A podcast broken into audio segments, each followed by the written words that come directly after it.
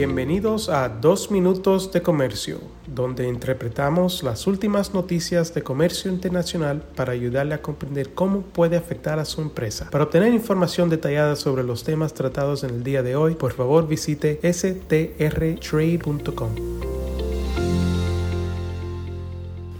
Hola, mi nombre es David Olavi, soy uno de los abogados en la ciudad de Washington. Hoy quiero hablarles acerca de si están en peligro los acuerdos de libre comercio entre Estados Unidos y Latinoamérica. El 7 de agosto se posesionará Gustavo Petro como presidente de Colombia y con ello uno de los países más aliados a Estados Unidos será liderado por una persona profundamente escéptica al libre comercio. De hecho, durante el periodo de transición, el equipo del presidente Petro se reunió no hace mucho tiempo con el embajador encargado de Estados Unidos y pidió que se renegociara el Tratado de Libre Comercio porque este no ha arrojado los resultados esperados para varios sectores de la economía colombiana. De acuerdo a los voceros del presidente Petro, sectores como las confecciones estaban más beneficiadas bajo el previo programa de cooperación llamado el ATPDA que con el TLC que fue firmado hace un poco más de 10 años. Por el lado de CAFTA empiezan a crecer rumores de que Nicaragua podría ser expulsada del programa o que Estados Unidos podría limitar su mercado a los productos de Nicaragua, en vista de las acciones antidemocráticas que se han venido desarrollando en ese país. Hace no mucho vimos que el NAFTA se renegoció, así que podríamos ver el CAFTA o acuerdos con países como Colombia ser renegociados.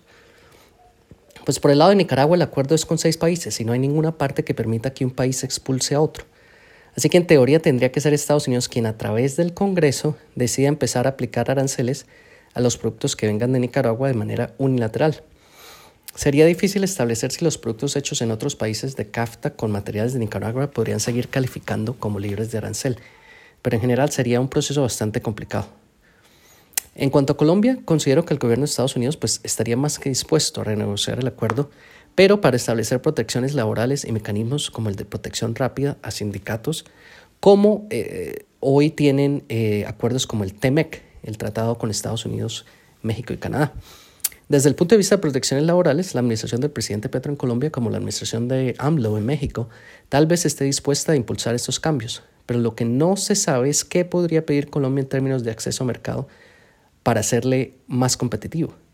Los mercados hasta ahora han estado bastante nerviosos acerca de las posibles propuestas del presidente Petro y el renunciar al TLC con Estados Unidos o imponer nuevas exigencias laborales podría ahuyentar la inversión.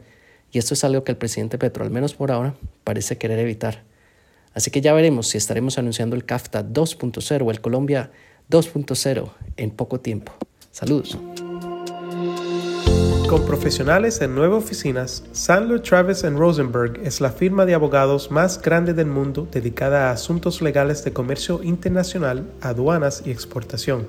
Este podcast es exclusivamente para fines informativos y no constituye un servicio legal. La contratación de un abogado es una decisión importante que no debe estar basada solamente en publicidad. Pídanos que le enviemos información gratuita por escrito sobre nuestras cualificaciones y experiencia. Envíenos un correo a strespanol.strtrade.com.